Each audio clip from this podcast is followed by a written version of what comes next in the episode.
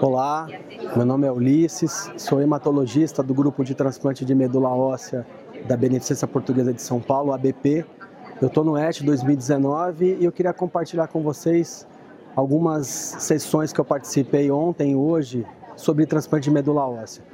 Uma delas, é, feita pelo grupo do MD Anderson, comparou pacientes é, em torno de 50 a 60 anos de idade que tinham diagnóstico de linfoma folicular, já tratados com esquemas que entrou rituximab e que tinham uma indicação na recaída de fazer um transplante.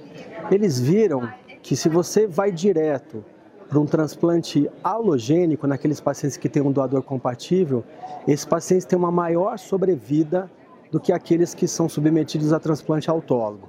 Então, a grande dica então para todos é que em linfoma folicular que já teve indicação de tratar, que recai, que vai estar indicado a realização de um transplante de medula óssea, a gente pensar então na possibilidade de a gente fazer um transplante halogênico de cara, ao invés de fazer aquilo que a gente comumente faz, né, que é um transplante autólogo.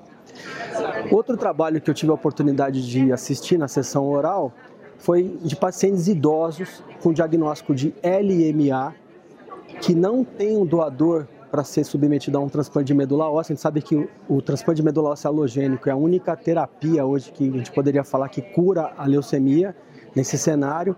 Só que o que eles viram?